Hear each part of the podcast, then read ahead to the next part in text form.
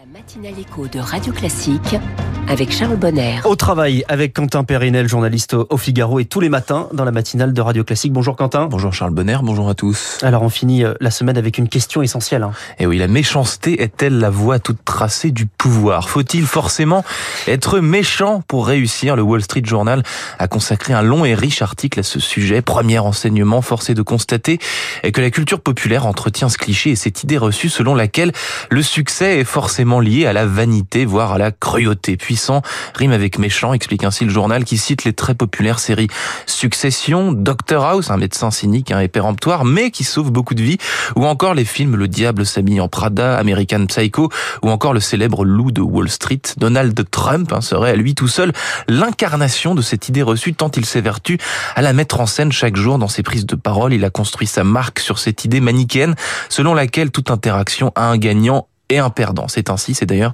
ce qui plaît à beaucoup d'Américains. Être méchant pour réussir, c'est donc vrai? Ah oui et non. Hein. De nombreuses études vont en ce sens, en effet, et expliquent que les individus méchants, égoïstes et prétentieux sont aussi des fonceurs. Ah, ce sont eux qui font bouger les lignes, ce sont eux qui s'expriment, qui occupent l'espace, ce sont eux que l'on écoute, mais en même temps, d'autres études démontrent, j'ouvre les guillemets, qu'il est possible de réussir en étant empathique et bienveillant. Ça c'est rassurant, hein. c'est ce que dit mmh. la Harvard Business Review.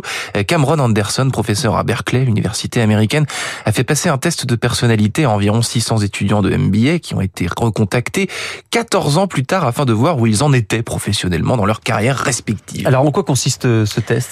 Eh bien l'étude utilise le modèle de la personnalité des Big Five hein, et l'un des cinq grands traits de personnalité euh, que comprend ce modèle se rapproche de notre sujet. Euh, c'est le continuum agréabilité-désagréabilité. Les personnes agréables sont tolérantes, indulgentes, généreuses, altruistes et prêtes à transiger pour coopérer. En revanche, les personnes non agréables ressemblent au contraire au stéréotype du méchant leader. Hein. Elles font primer leur intérêt personnel, sont moins soucieuses du bien-être des autres et ne rechignent pas au conflit. Résultat, les individus agréables ont tout autant réussi professionnellement que les individus désagréables. En vérité, les gens désagréables ont un terrible défaut de mauvaises relations interpersonnelles au travail.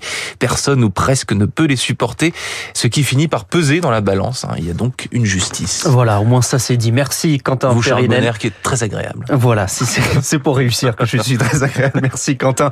Et on vous retrouve euh, lundi avec le retour de, de François Geffrier au travail. C'est donc tous les matins dans la matinale de Radio.